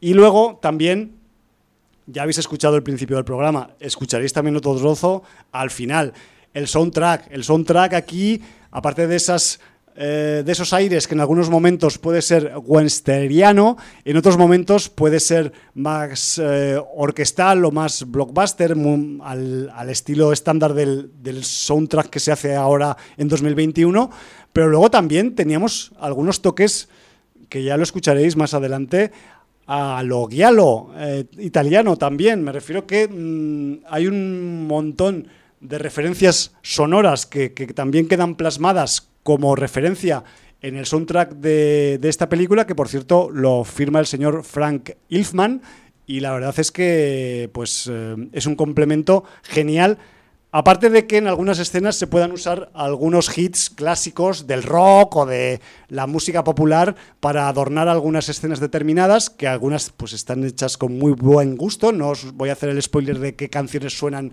populares en la película, pero quedaos con que el soundtrack eh, pues es eh, canela fina, la verdad. Con esto mm, yo mm, ya os digo, y un poco como empezando a cerrar un poco el comentario de Gunpowder Milkshake, eh, os he de decir que es una película que me ha hecho pasar un, no un buen rato, un gran rato, que es una película que está cargada de historia de género, o sea, la historia tiene mucho género en sí misma, pero bebe de muchas fuentes, de ahí un poco ese cariz también pues comiquero que acaba de aunar todo lo que todas las influencias que, el, director el señor Nabor Papusado pues ha querido poner en esta historia y que bueno pues hay y aquí voy a acabar un poco el comentario hay gente que a la que no le ha parecido tan bien como a mí. La verdad es que eh, si empezáis a ver eh, reseñas o referencias o opiniones de la gente, ya sean en páginas de web de por ahí lejos en inglés o en español, pues vais a flipar porque es que eh, independientemente de que sea una película mejor o peor o que te haya hecho pasar un rato mejor o peor, es una película completamente de género, evidentemente pues está desaconsejada para la gente a la que no le gusta el género y mucho menos si una película puede ser comiquera, pues olvidaos de ella porque esta es comiquera por 10. Pero lo que no entiendo es la gente, los haters, los trolls que eh, se meten con la película, con este título, por razones que ya no son de la opinión, sino de la condición. Y me voy a explicar. Em, he encontrado y en algunas páginas en español, lo cual he flipado, pues gente que habla de ah, otra película de feminazis sacudiendo a los hombres, esto es lo que nos espera en este futuro feminista, que no sé qué, no sé cuántas. Bueno, todos, todos estos ladradores em, cavernícolas que, hay en el internet que se protegen detrás de un, de un mote o de, una, o de un nickname y que seguramente en la vida real son incapaces de levantar la voz cuando les pisan en la vida real, pues ya sabéis que en internet pues da alas a a todo este tipo de, de, gentucilla, ¿no? Por llamarlos cariñosamente. vemos que estos, algunos de estos ladran también en la vida real, ¿eh? Ya, lo sé.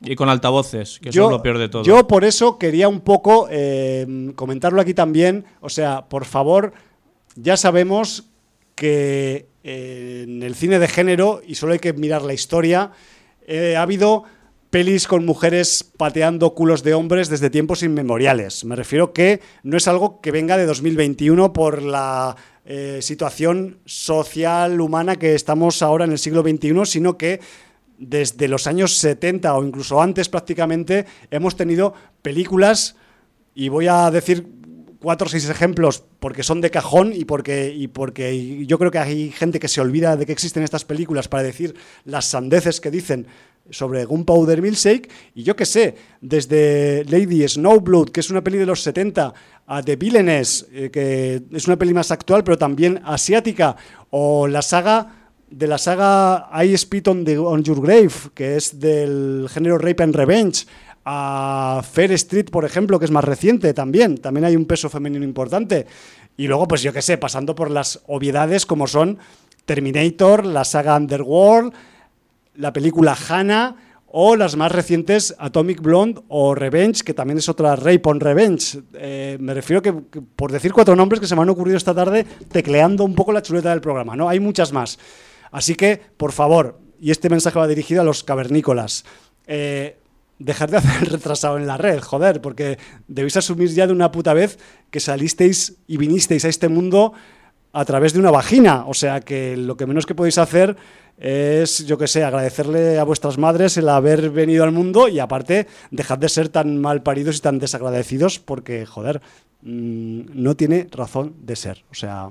Es que además, eh, precisamente eh, leyendo, mm, eh, había mucha gente que rápidamente recurría, esto es una copiada de John Wick, una copiada de Los Mercenarios. Claro. claro. Y, y, entonces yo digo, y os dejáis os dejáis todo ese bagaje de Nikita, Claro. de Chocolate, de Kill Bill, de Atomic, de Gorrión Rojo, de La Vieja Guardia, de Viuda Negra. Es que yo he dicho O 10, sea, tú puedes decir claro, otros 10. o sea, y- eh, o 10 más. Da- eh, te estoy diciendo de los últimos 20 Sí, sí, años. cosas eh, recientes. bueno, Kill Bill quizá la que menos, pero bueno, de los 2000 Y todos esos títulos, Nikita también es anterior a los 2000, Sí. ¿vale? Pero eh, que se dé cuenta la gente que ha habido asesinas en el mundo del cine desde siempre. Sí, señor. y, y, bueno, lo hablábamos antes de empezar el programa. Y tienes además una heroína que triunfó en el mundo de los videojuegos, donde ya tuvo eh, todo, toda esta caverna que, que- que- que arremetió contra ese videojuego porque la protagonista era Lara Croft, que era una, una mujer. Sí, Y- Tomb y- Raider. Tomb Raider estamos hablando. Y entonces, pues, evidentemente, eh, la mujer tiene un papel más pequeño, desgraciadamente, que el hombre en el mundo de- de- del cine de acción. Audiovisual en general. Pero eso no quiere decir que se la tenga que relegar o se la tenga que comparar siempre a roles masculinos, ¿no? Exacto. Que ya la mujer ha tenido un bagaje, un recorrido con películas destacadas en que Ejemplares. la heroína de acción es una mujer. Y bueno, y, y tenemos esa teniente Ripley que no se puede aguantar. Por favor, o quiero sea, decir, es uno de los en- iconos. en la cima de la posiblemente la, la- la mejor fusión de, de cine de terror con cine de ciencia ficción. Sí. Y, y- y en la mejor película que fusiona terror y ciencia ficción de todos los tiempos, la protagonista es una mujer. Es una señora. Y además actuada por, por una soberbia Sigourney Weaver. Y entonces, pues quien no quiera entender eso, pues a mí, ¿qué quieres que te diga? Su opinión me importa tanto como me puede importar pisar una baldosa. Bueno, seguiremos pisando las baldosas y seguiremos Que hagan falta. pisando a los cavernícolas. Con esto doy por cerrado y no, que, no quiero que os dejéis, eh, que os quedéis con un sabor agrio del, sobre la reseña de Gunpowder. No, agrio no, pero sí reivindicativo. Total. O sea, hagamos el favor. Porque de- además- De, de cuando busquemos referentes, busquemos referentes que sean consecuentes de- con lo que estamos hablando. Por supuesto. Y además he de decir y recordar que esta película la ha dirigido un señor. Y no pasa nada. Claro. He hecho una película en la que hay una mm, organización de hombres que contrata a mujeres para matar a otros hombres, porque además en la historia los que contratan a las asesinas son hombres, casualmente, para matar a otros hombres. Porque los hombres saben de las necesidades y de las debilidades que tienen los hombres. Exacto. Y por eso había espías en todas las guerras mundiales y en todas Los las guerras frías y en todos los conflictos que eran espías femeninas. ¿Por qué? Porque los altos mandos de los ejércitos y de los gobiernos mm, solían ser hombres y la manera de entrar a un hombre era seducirlo con una mujer. Y, y eso es historia, y eso es así. Ya ha ocurrido. Ha ocurrido, exactamente. Bueno, pues eh, lo que decía al principio del comentario, obviad si os gusta el cine de género, si os gusta lo que, lo que solemos comentar en Sin Audiencia, por favor, Gunpowder Milkshake está en un nivel muy alto al nivel sin audiencero de categoría sin audiencera. Nos puede gustar más, nos puede gustar menos, a mí me ha gustado mucho, a otros les gustará menos, pero es sin duda una película que mm, transpira género por cada uno de sus poros. Así que, dicho esto, pues solo os emplazo a que os animéis a verla porque yo me lo pasé muy bien. Y lo Pues- pasé un rato pues eh, grande y genial. Pues eh, Y anotada queda y además con esa Kate que ya está disponible en la Sí. Gran N. A ver si hacemos doblete pa y así completar. tenemos eh, dos de empoderamiento que hacen eh, rebundar a unos cuantos. Qué bueno. Nos quedan unos minutillos sueltos Sí, pues podemos hablar de, de esta de este retorno. de un retorno. De un retorno de. Que no es el del Jedi. No, el retorno de, de unos vampiros que habitan en Staten Island y, y que, bueno, han vuelto en su tercera temporada. Qué buenos que What son, We Do in the favor. Shadows. Y que ya tenemos tres capítulos de esta nueva temporada. Sí. Y volvemos a, a estar muy contentos de recuperar a estos ya miembros de la familia. Son, son familia, son familia, ya sea Nandor, ya sea Nadja, ya sea el otro que nunca me acuerdo cómo se llama, el inglés, que siempre me cuesta más de, de acordarme de él, y de, y de Guillermo, claro, porque Guillermo es uno más de la familia, y bueno, y del Colin Robinson, es que es una gran familia. En fin, que volvemos a, a tener a la colla de What We Do Laszlo, que es el que no Laszlo, sí, es el que nunca me sale. La pareja de Nadja. La pareja de Nadja, que a pesar de llamarse Laszlo es de, de procedencia británica, que podía ser polaco, ¿no? O algo así. Pero bueno, da igual. La cuestión es que, mm, sin hacer spoilers, eh, os he de decir, os hemos de decir que el capítulo 1 de la temporada 3, pues, eh, continúa con las consecuencias que hubo tras el cierre, espectacular cierre de la segunda temporada, espectacular en todos los sentidos. En ya. Sabéis, ya sabéis que What We Do in the Shadows es una especie de sitcom de vampiros con, con cámara de documentalista grabando su día a día y es una serie que tampoco tenga eh, grandes em, artificios a nivel de efectos especiales o de, o de mm, presupuestos elevados para, para grandes hazañas em, así como de terroríficas o horroríficas, pero jodo, con el final de la segunda temporada es, es, es brutal, es, es un gran final. Y sorprendentemente, pues tras, esa, tras ese final tan guapo y tan gordo que hubo en la anterior temporada, pues eh, pensábamos que igual se les iba a torcer a nuestra colla de vampiros favorita un poco la vida, pero parece ser que en vez de mm, torcérseles se le ha enderezado un poquito, ¿no? Que, es, que también ha sido una pequeña sorpresa de- argumental, ¿no? Vamos a decir que tienen que asumir nuevas responsabilidades. Sí, o sea- Precisamente los vampiros más irresponsables de la historia van a tener que asumir responsabilidades, Sí, con lo cual se vuelve a abrir un abanico de situaciones, Posibilidades. de sitcom brutales. eh, todos tienen, o sea, es que es que ya mm, eh, ser partidario de uno u otro es decir a quién quieres más, a papá o a mamá, porque, Exacto. porque los cinco personajes principales son brillantes, todos tienen su sitio, todos tienen eh, su, su momento y además eh, los guiones son muy inteligentes porque reparten ese protagonismo peso, sí, perfectamente y ese peso para, para que ninguno quede desvirtuado o tenga menos eh, ración de, de- de pantalla eh, que Ahí los está. otros, ¿no? Sí, sí, y, sí. y eso lo hace pues que, que esa coralidad los hace muy disfrutables, sus decisiones absurdas, malas decisiones constantes son muy divertidas. Decisión absurda de vampiro, o sea, no ya de humano normal, o sea, con, la, que con la óptica como, como vampiros toman malas decisiones también siempre. Claro, o sea, es porque que siempre que tomar, en esta serie siempre se toman malas, Malas deci- decisiones. Total, o sea, es que es una, es una constante, ¿no? Eso sí, eh, como siempre tendremos giritos. Cuando Siempre creas que las cosas van a pasar de una manera, pasarán de otra. Y, y yo la veo todavía una serie muy fresca en su tercera temporada. Con mucho Parece mentira que sí. de la película original haya salido derivada esta serie que se haya ido ganando el cariño de los espectadores de una manera mm, triunfal, porque eh, aunque mucha gente empezó escéptica porque no eran los mismos ah, actores y actrices que, que salían en la, en la película, se acogió pues un poco a ver qué va a pasar aquí y, realmente son todos brillantes y, y están en su papel pues logrando hacernos reír cada semana y pasárnoslo muy bien. Feel good, que dicen los ingleses o los británicos. eh, te, da, te da buen rollo, a pesar de que son vampiros y que la cagan todo el rato. O sea, es que a mí. Son entrañables, me- absolutamente. Me, me voy contento a la cama, tío, porque Eh, yo además es- las veo un poco así por la Eh, noche. es, eh, son capaces de que acaben de dejar dos cadáveres que, que se han tenido que alimentar hace escasos minutos y los tienen por ahí y te da igual y te sigan pareciendo eh, personajes simpáticos, agradables y,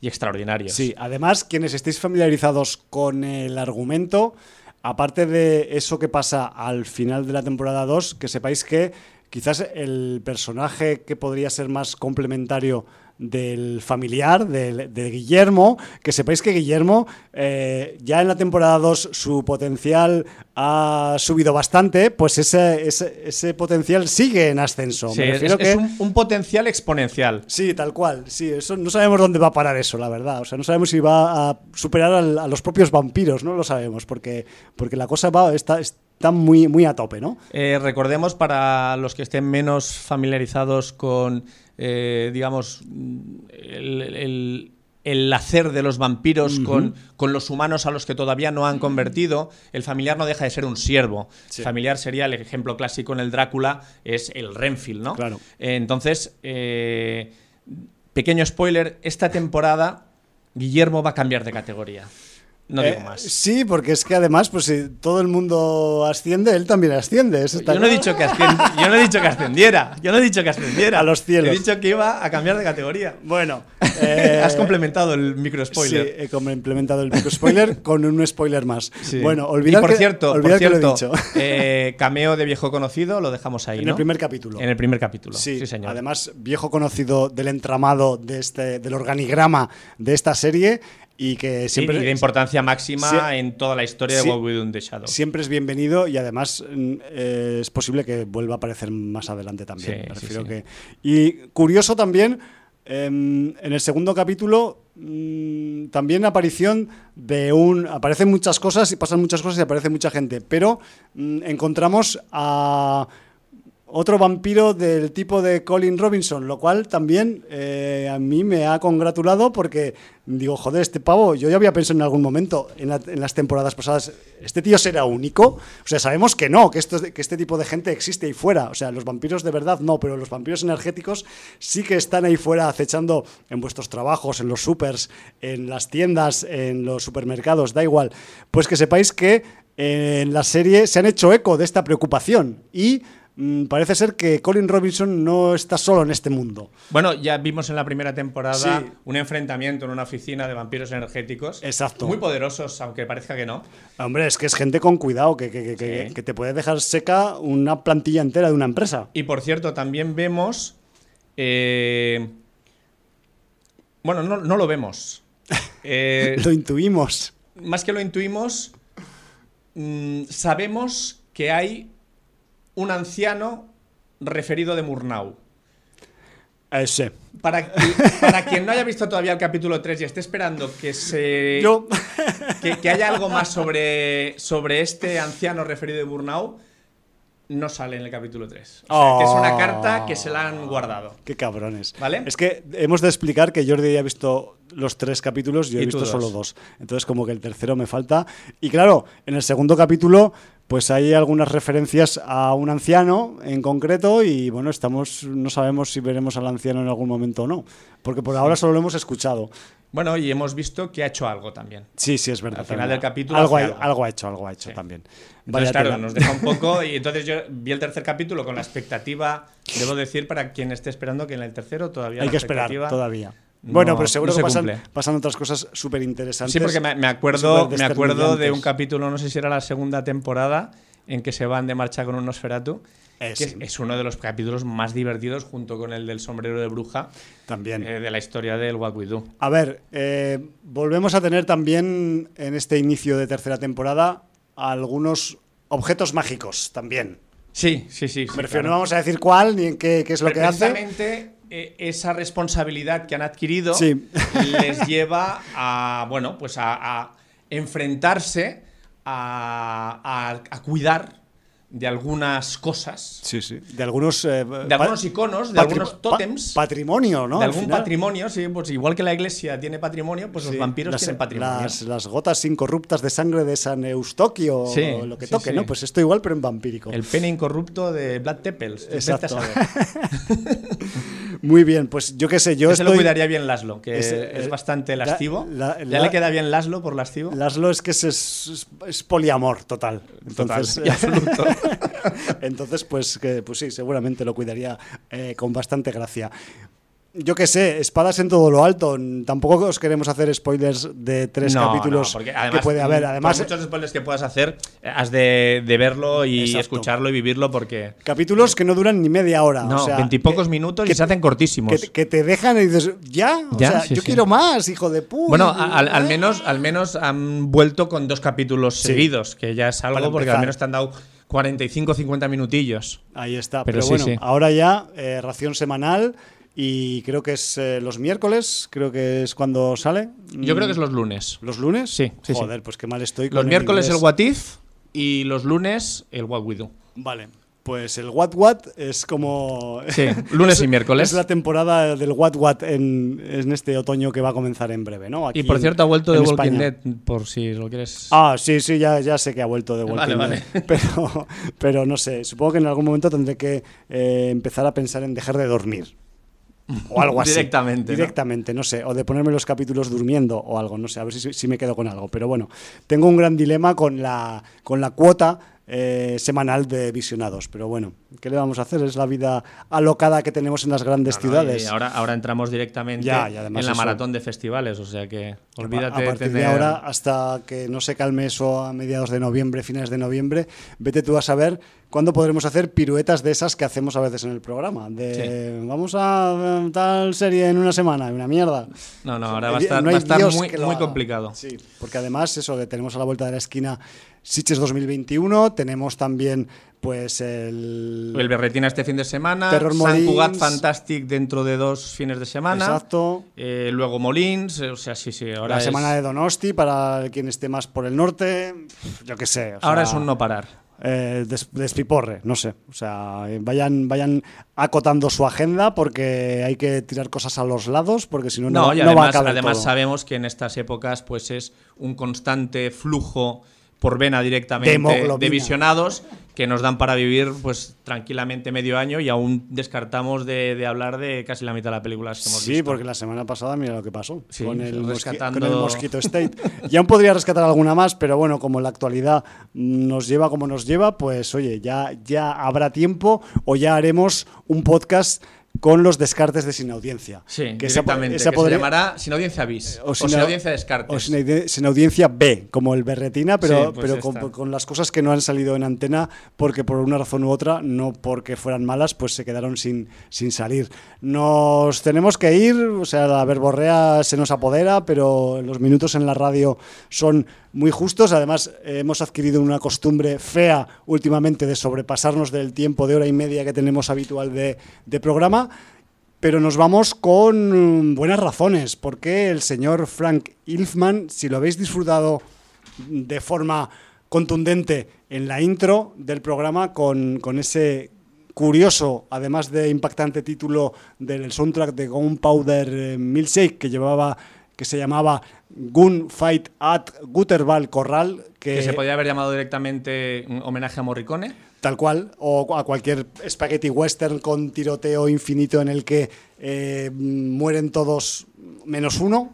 Y pues un poquito más calmado, pero también igual de intenso y con una intencionalidad tan potente como el nombre del track que hemos escuchado al principio, pues nos vamos con otro track de Frank Ilfman para Gunpowder Milkshake titulado Dressed to Kill. Y Mira, pues como un disco de los Kiss.